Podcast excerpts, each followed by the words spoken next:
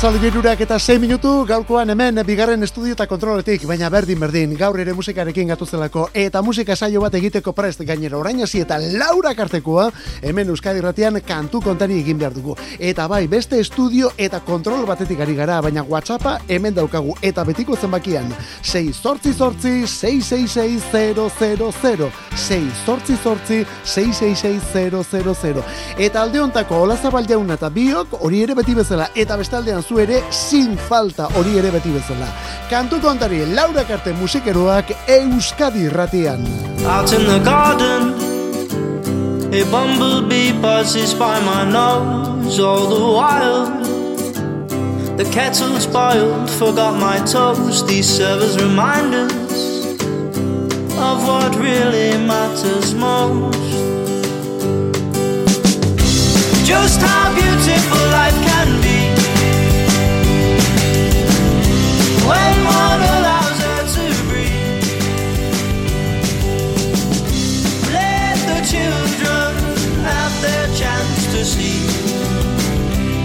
just how beautiful life can be. For in desire, I know not where life will lead if I'm to inspire. Lead by example, not by greed, or not knowing it's easier than you've been led to believe. Just how beautiful life can be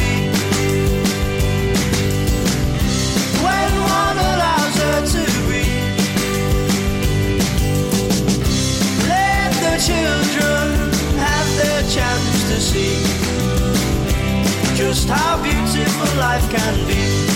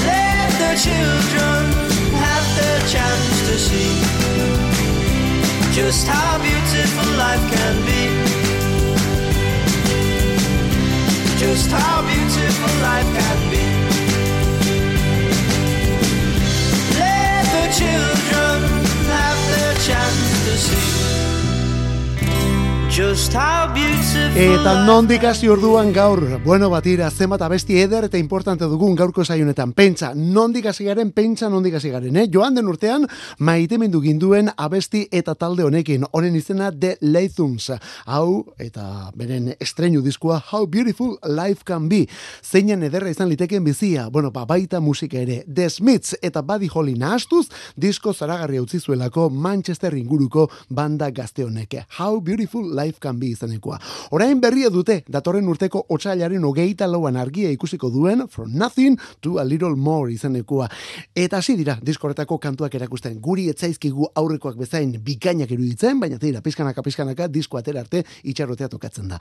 Baina tira, horrez dago notizia. Berria zera da, BBK Live kontzertura emanaldira festara datozela mutilauek irukua gaur egun. The Leithun taldea BBK Liveen 2000 eta geiteruan. Eta hauekin batera, jakina zen bezala Arctic Monkeys talde ere bai, eta beste izen potolo hauek, Florence and the Machine, Chemical Brothers, The Blaze, horrelako zerrenda luzea, baita Love of Lesbian taldekoak ere. Beraz, ba bueno, gaurko berria da, gaur mundu guztia hortaz ari da, horren berri ere mango dugu, baina tira, momentuz, behintzat hause abiatzeko. Hori bai, hori datorren urteko ustailian, eta horren aurretik...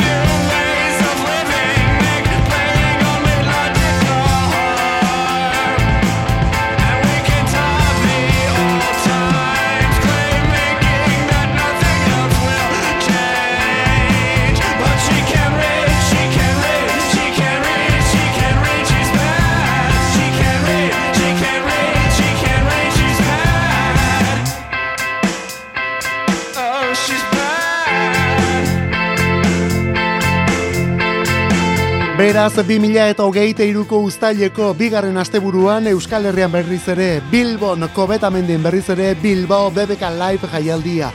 Artik monkizena bagenekien, baina gaur bertan eman dira jakitera beste hainbat izen, eta oraindik ere, erabat osatu gabe omen dute. Izen berrien artean, Florence and the Machine, Chemical Brothers, The Blaze, zergaitik ez, Tinari Wen, desertuko rock musika egiten duen banda hori ere bai, edo Love of Lesbian besteak beste.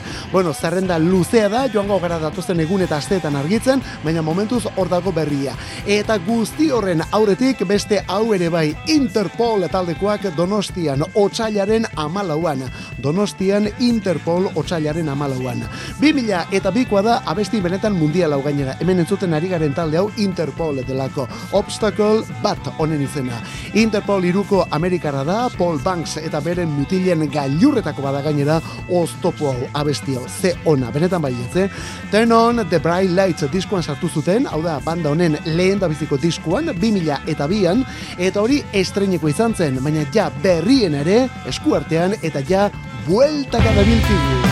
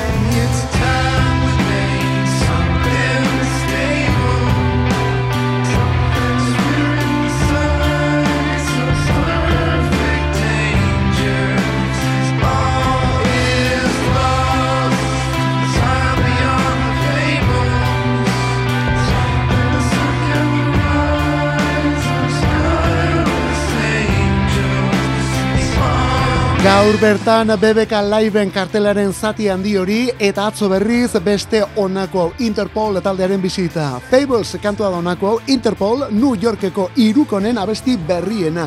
Eta honekin albuna ere bai joan den ustaileko The Other Side of Make Believe izeneko kantu bilduma. Interpolen soinua iluna da hori izan barrik ere dago, baina milurte honetako lehen urte eta markadetako izenik azpimarratuenetako bat ere bada rock kontuetan Interpol. The Strokes edo The National etorrelako taldekin ikusi izan ditugu karteletan.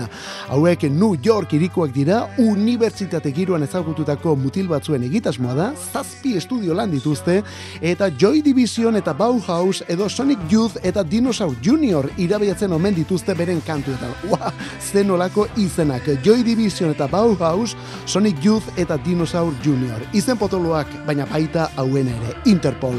Bira dute Europan eta Euskal Herrira etorriko dira. Euskal Herrira datoz, hogeite iruko otxailaren amalauan. Otxailaren amalauan, Donostiako Victoria Eugenian zuzenean, otxailaren amalauan, Interpol New York bertatik.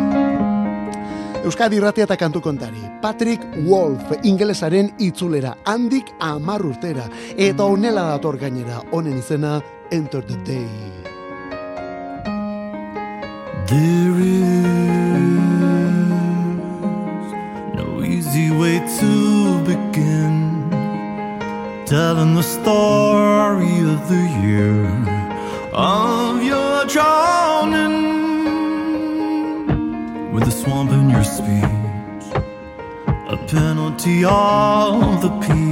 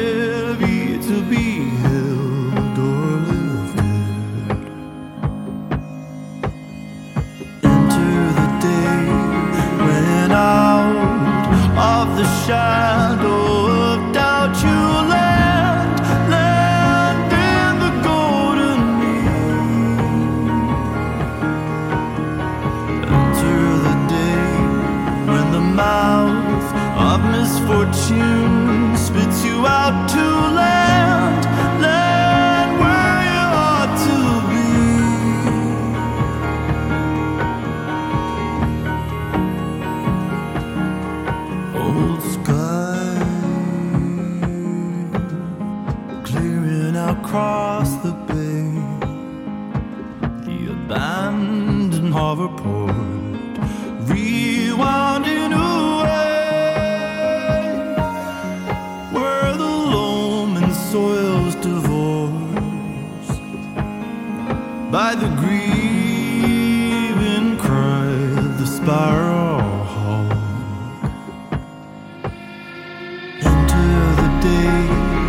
Enter the Day abestia Patrick Wolf eta bere pop experimentala orduan Euskadi Irratiko kantu kontari saionetan bai berritzailea eta ezberdina zen Patrick Wolf. Eta orain bapatean iraganean hasi gara bere garaian sekulako oihartzuna lortu zuelako. Beste zerbait eskaintza horrekin ez da pop munduan mugitzen zen baina hori experimentazio puntu batekin. Baina tonola amar urtez egondan eskutuan amar urtez eskutuan egonda ja pentsatzen hasia ginen agian ja honenak ere pasa zirela baina ez joan den asteburuan Enter the Day izeneko kantu hau eta honekin album berri baten iragarpena ere bai. Ze izango da? Zazpigarrena? Bueno hortxe biliko da eh? The Night Safari izango da bere izenburua. Lan berriaren izena The Night Safari. Ba bai bizi da eta musika egiten jarraitzen du. Bera da Patrick Wolf Mugi, bugi, hori izenburua. Bueno, kantuaren izenburua, ze diskoa AOBT hortz izango da, AOBT hortz. Horrela, utzi nahi gaituztelako kristonak dira, hori ataldearen izena gainera, kristonak, eta lehen diskoa aste hontan bertan.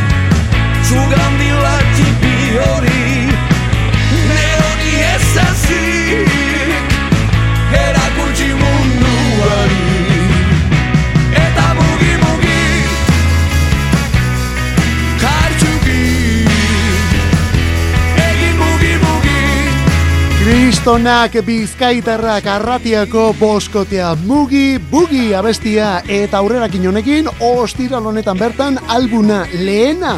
Bueno, kristonak izen honekin, bai behintzat, hauek arbetik ere soinu honekin aritu zirelako, baina beste izen batekin kasuatan. Eskean kristo, eskean kristo, orain kristonak. Eskean kristo orduan iragana, eta oraina eta gerea kristonak.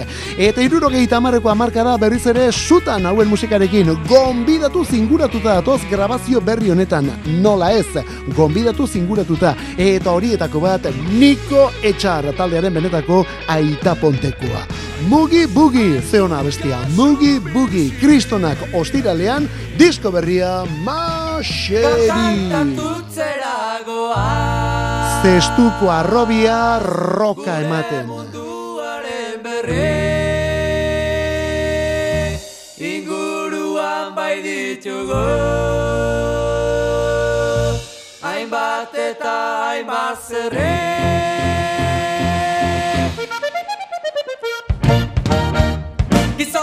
descalça, não.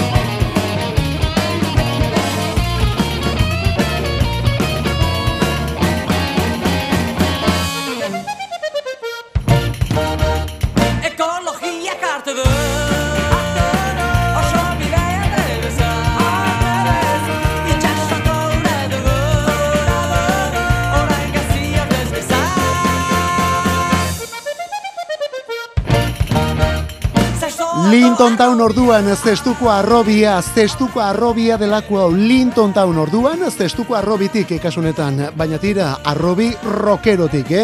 Arrobiak zer emango du ba, roka ez baldin badu ematen. Linton Town oso arrakastatxoak izan ziren lauro gehi tamarreko hasieratan triki eta rap eta rock nasket horrek ate asko zabaldu zizkien.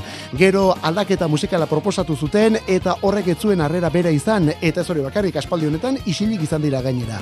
Baina tira, bueltan dira, joan den larun batean azpeitiko San Agustin leporaino bete dute, eta larun bat honetan udagoieneko osterara doaz, udagoieneko osterara, zailako antzokira, enkarterrietara. Sua taldea lenda bizi, eta gero Linton Town zuzenean, eta kontuz, guk gonbidapen bikoitzak banatuko ditugulako ostegun honetan hemen kantu kontarin. Etzi orduan, eh?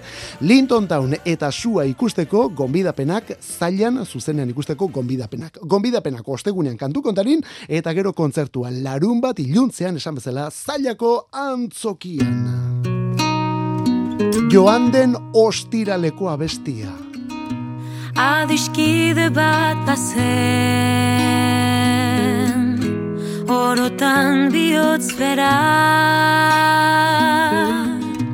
Poesiaren egoek Sentimentuzko bertzoek antzaldatzen zutena. Plazetako kantari Bakar da desiozia Itzen lioa iruten Bere barnean irauten Oinez ez ikasia Ikasia.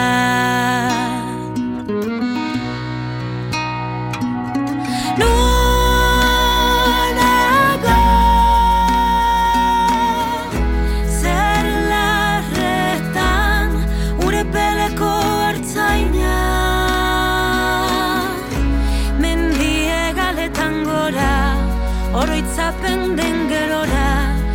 Neşe tan caninsan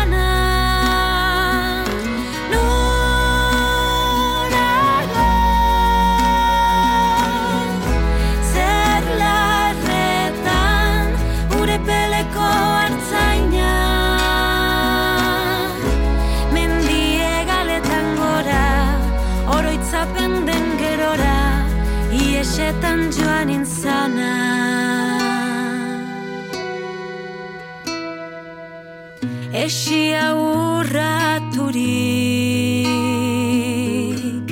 Libratuen kanta Lotura guztietatik Korputzaren mugetatik Askezen ditu nahirik Azken atzauela Bertzorik zakonena Ezan ezin diren Ez talitako egien. Oiurik bortitzena Bortitzena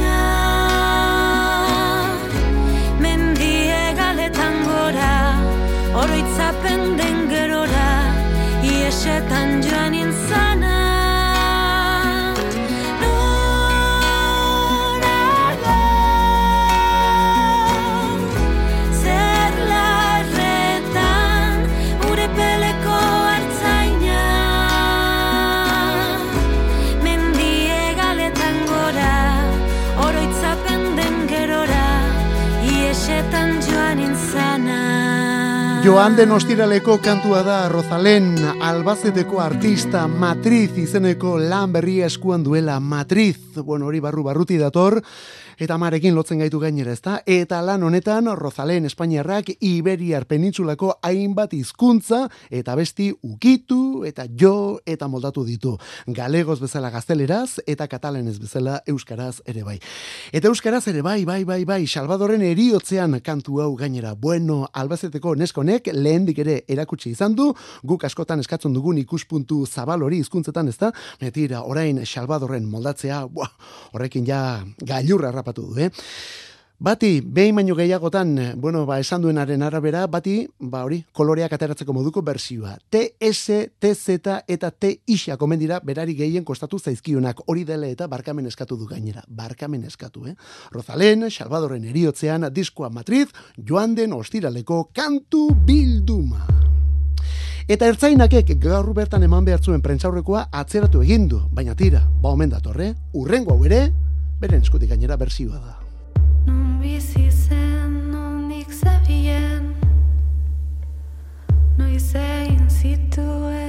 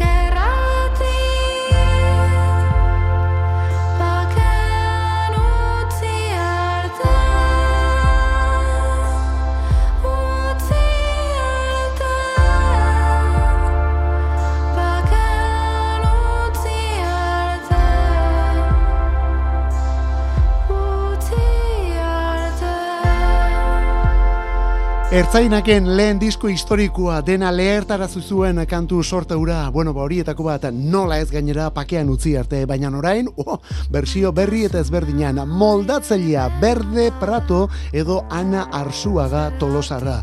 Artista berritzailea anitza da bera, eta gainera artearen arlo bat baino gehiago ukitzen duena. Zeinen bersio dotoria egin dion pakean utzi arte honi, baina tira, honekin batera, kortaturen kantu bat ere bai, galtzaundi Tolosarra edo horrelako bitxik Ah, eta lehen esan duguna, ertzainak taldeak gaurko prentzaurreko deia luzatu zuen gazteizko kontzertua non eta noiz izango zen argitzeko, eta bekekoen datuak emateko ere bai, baina tira azkenean atzeratu egin dute, oraindik ere ez dakigu noiz egingo duten. Hala ere gauza bat jakina da, bekeko, kontu zonekin, eh? bekeko abenduaren amazazpiko kontzertua, bekeko abenduaren amazazpiko kontzertua, hau da, larun batekoa, ETB batek zuzenean emango duela. Ertzainak zuzenean, ETB goizean Berriz ere Berde Prato, berriz ere Euskal Pop Erradikala, hori da bere epe berriaren izena eta agurra kantu orain, hau Lourdes hiri ondorena da. Gaur goizean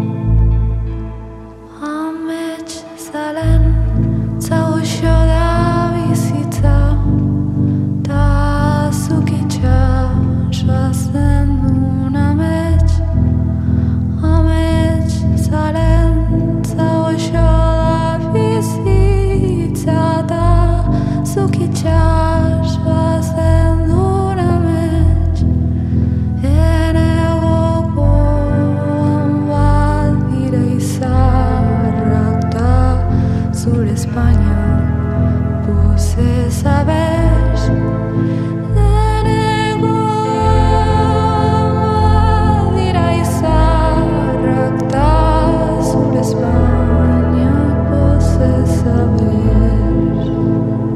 Behetik ari da, barrutik ari da eta zeinen dotore ari den emakume hau berde prato da, Ana Arzuaga, lau abesti jaso dituen epe honekin orain.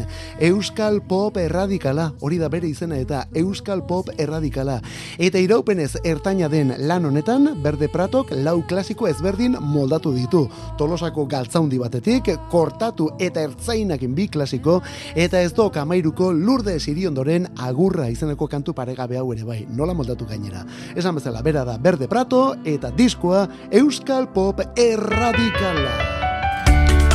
Eta la bien querida Bilbotarra, beste Ana bat, Ana Fernández Villaverde, la bien querida Argentinako Santiago motorizado berarekin batera beste honetan, eta zer eta batxata bat egin eta dantzatzeko. ¿Dónde estarán esos Vale. ojos Bueno, a ver. que no he vuelto? ¿A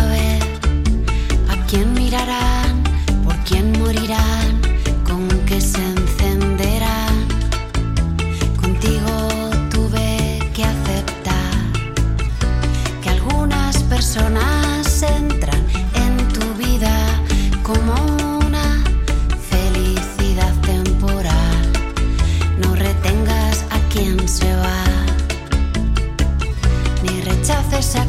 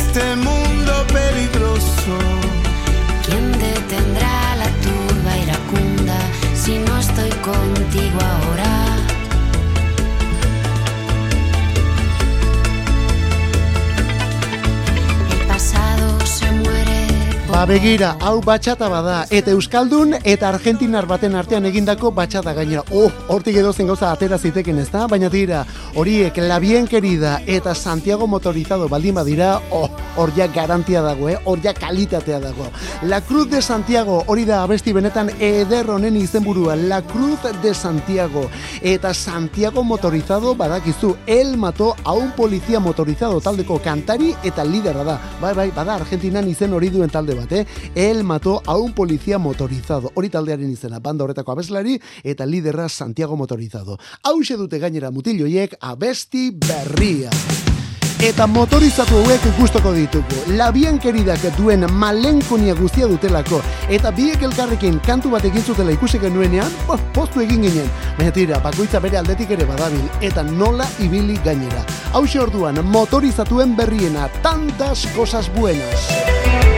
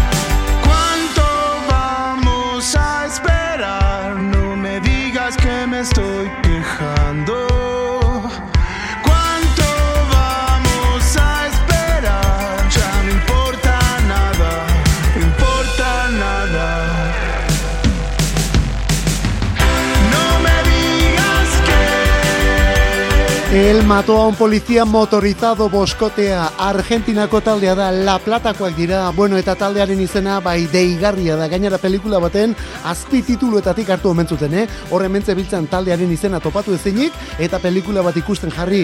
Moiskortu pelikula ikusten ari ziren bitartean Azpi tituluetan agertu omentzen El un policía motorizado Eta esan omentzuten hori da gure taldearen izena Ba begira.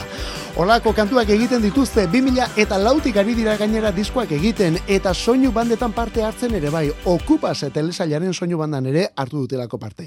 Orain disko berria prestatu dute, tantas cosas buenas izeneko albuna eta ja hasi dira abestiak elkar banatzen. Lehena disko osoari izena ematen dion kantu hori. Eta beti bezain bikaina gainera. Tantas cosas buenas.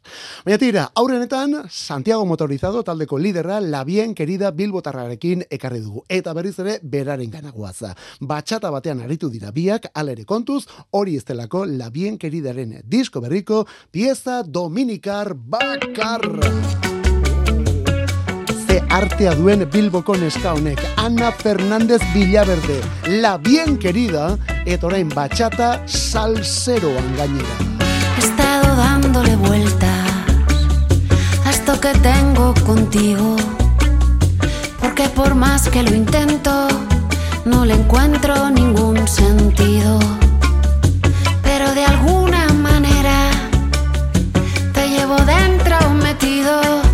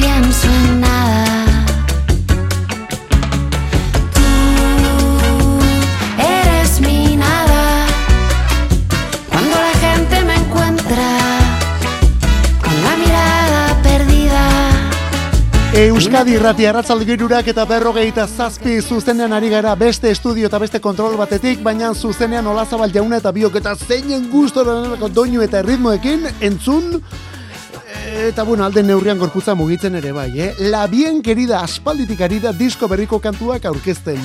Esto que tengo contigo, hau ja enegarren singela da. Baina beti gauza bere egiten du, eh? Single piloa lehen da bizi eta gero horiek bildu eta diskoa bere osotasunean. Perrio kontuak eta bestelakoak ere erakutsi zituen disko beretik, baina azken bi batxata hauekin, oh, gailurra ukitu du. Bori, bere izena, La Bien Querida, izen artistikoa, eta kantua, Esto que tengo contigo. Orain segundu gutxi barru kantuan hasiko dena Olatz Salvador da. Olatz Salvador. Bueno, ez dugu ezer esango.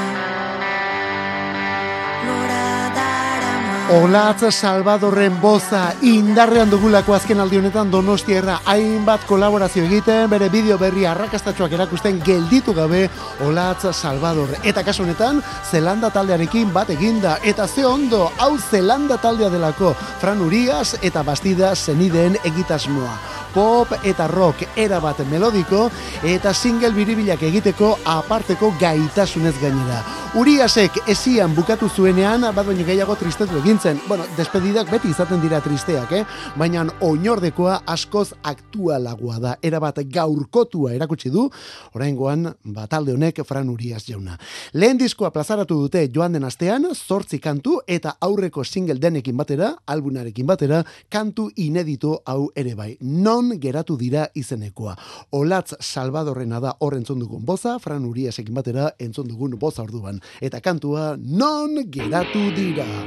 Oh, eta kantu hau, klasiku hau. Mila bederatzen eta lauro gehieta zeian Beastie Boys irukotea Fight for your rights, defendatu zure eskubideak.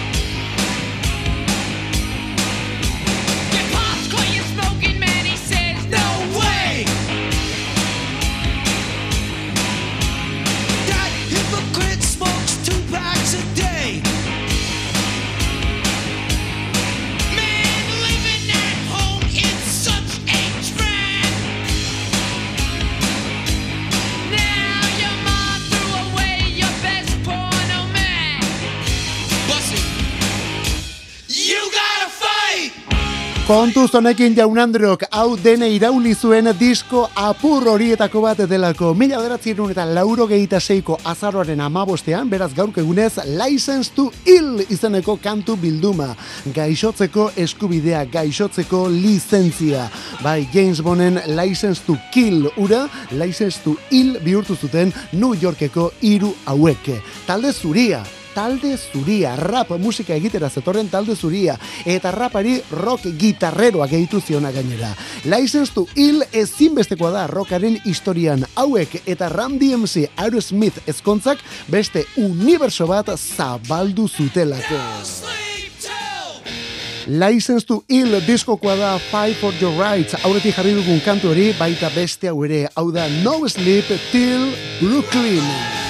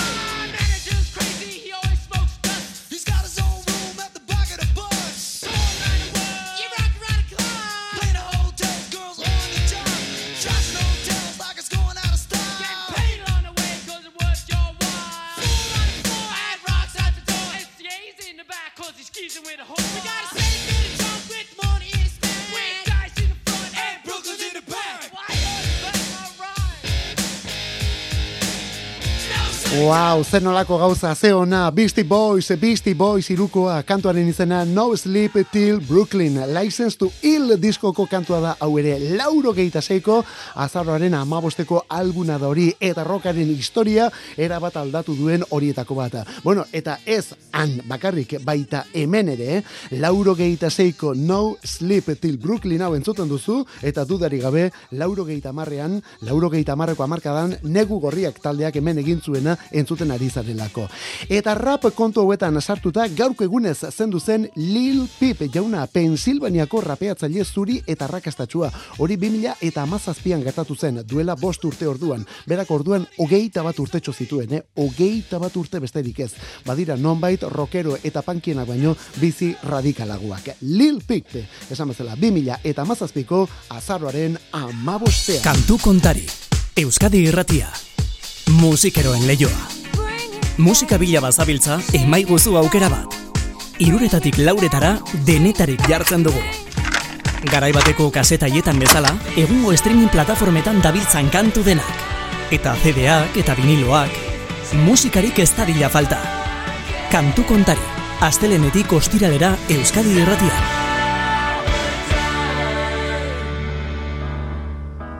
Gaur lauro mar urte bete ditu beste urrezko ingeles honek.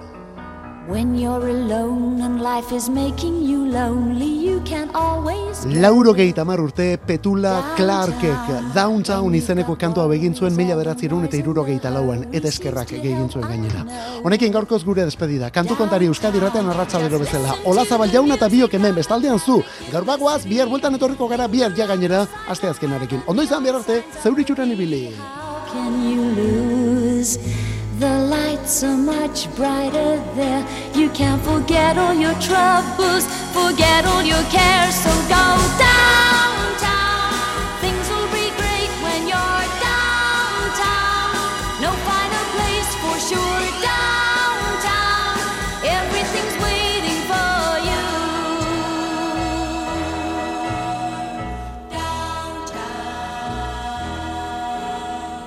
Don't hang around and let your problems surround you. There are movie shows downtown. Maybe you know some little places to go to where they never close. Downtown, just listen to the rhythm